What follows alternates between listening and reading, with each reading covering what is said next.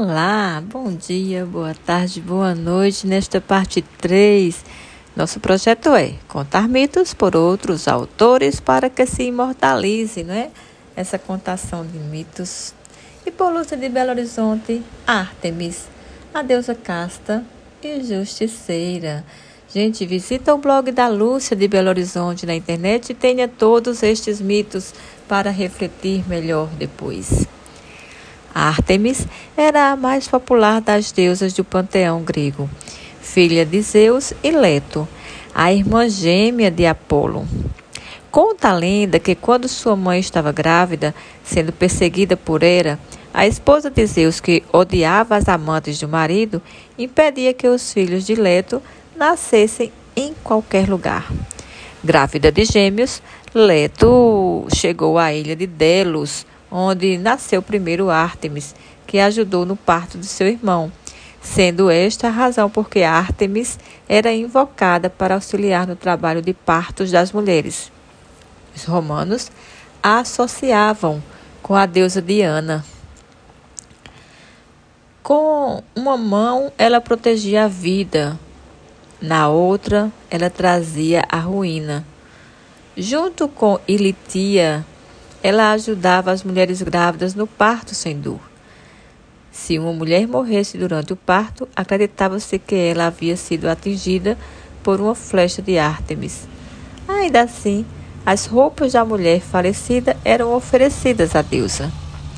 Noivas e noivos, principalmente as jovens virgens, pediam sua proteção, mas eram obrigados a oferecer a deusa seus brinquedos. As moças deviam deixar as tranças de seus cabelos no altar de Ártemis, e assim estariam liberadas dos domínios da deusa. Ártemis também era considerada como deusa da vegetação e da fertilidade. Era a deusa da natureza intocada, em conexão ao culto das árvores, e qualquer um que sacrificasse uma árvore era punido pela deusa.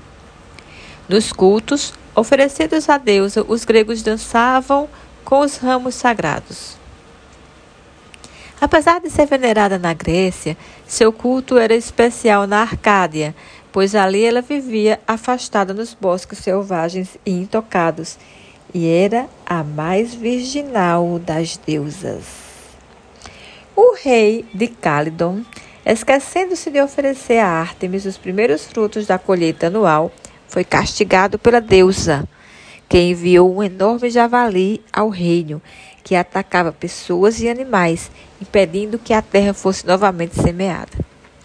Embora o rei, tenha chamado os mais nobres guerreiros para caçar o javali, somente a Atalanta conseguiu vencê-lo. Também castigou Erisicton, quando ele derrubou as árvores frutíferas e consagradas a Deméter. Acompanhada das ninfas, suas seguidoras, Ártemis vagava por bosques e prados com seu arco e flechas. Por isso, era representada como protetora dos caçadores e senhora dos animais. Era uma deusa impiedosa quando ofendia e punia severamente os ofensores.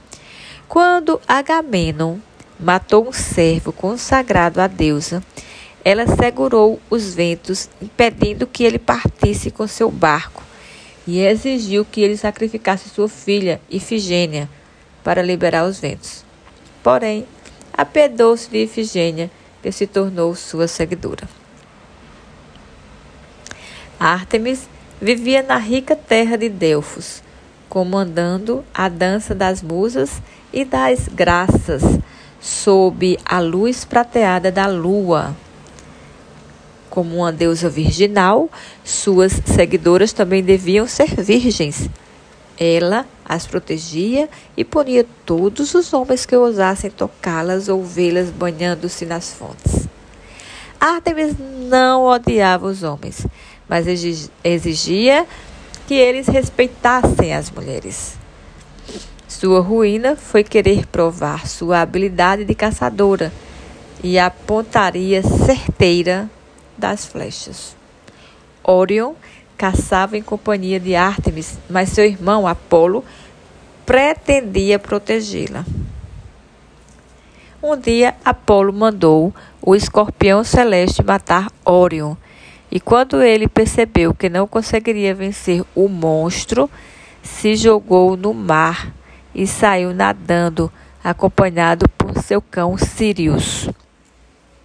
Imediatamente, Apolo chamou a irmã e a desafiou a acertar um pequeno e distante ponto do mar, para provar que era exímia atiradora.